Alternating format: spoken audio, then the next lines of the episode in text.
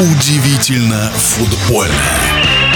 Российский чемпионат превратился в футбольное зазеркалье. Здесь нелогичность соседствует с полной предсказуемостью. Об этом футбольный эксперт Александр Ухов. Мы с вами уже говорили о том, что матчи по заказу обычно очень и очень сложные. Так и в этот раз.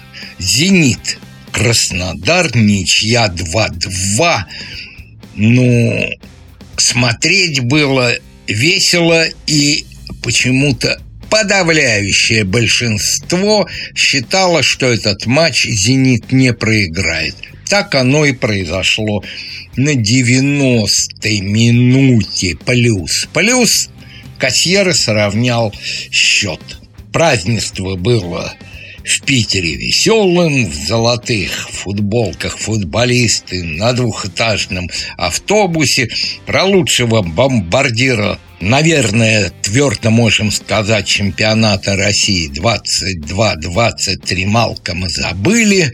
Автобус уехал без него, потом все-таки его посадили. В общем, все вышло так, как и хотели питерские болельщики и организаторы торжества. Питер не проиграл и одухотворенно сравнял счет на 90 плюс-плюс минуте. А теперь вроде бы и о «Зените», но не о «Зените» а о «Спартаке». А почему я вспомнил «Зенит»? Да потому что судья Кукуляк после кубкового матча «Зенит-Динамо» был освобожден от судейства в РПЛ и в Кубке России. Не было его несколько матчей. Напомню, «Зенит» тот матч проиграл. Так вот, в силу совершенно непонятных причин Кукуляк был назначен на матч Химки «Спартак» и снова сотворил удивительный по футбольным меркам эпизод.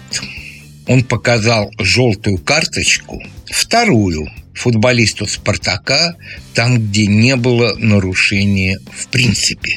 Но вторая желтая карточка, удаление. В итоге «Спартак» в десятером сравнял счет. Но про судейство и конкретные фамилии, наверное, будем говорить потом. Но фамилий уже много.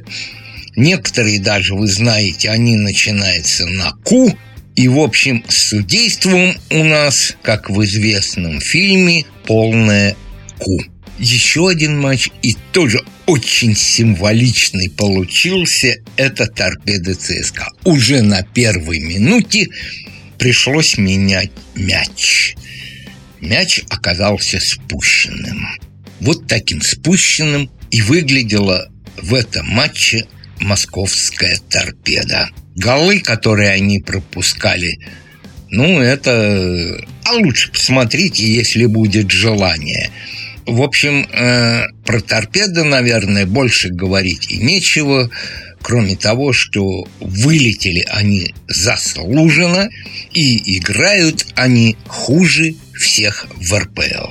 А теперь о рекорде, который был установлен в этом туре – Смена тренеров произошла снова после матча, правильно сказать, в перерыве матча. Динамо Ахмат Йоканович Славиша был освобожден от своей должности.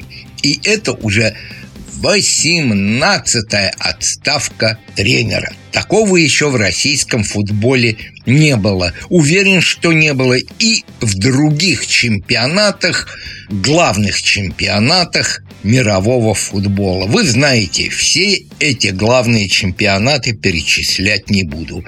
Кто станет новым тренером? Слухи разные. Говорят, что, возможно, Николич, известный нам по работе в «Локомотиве». Только скажу одну небольшую деталь. За последние два года Николич не возглавлял ни одну команду. Пока временно исполняющим обязанности главного тренера представлен Павел Алпатов.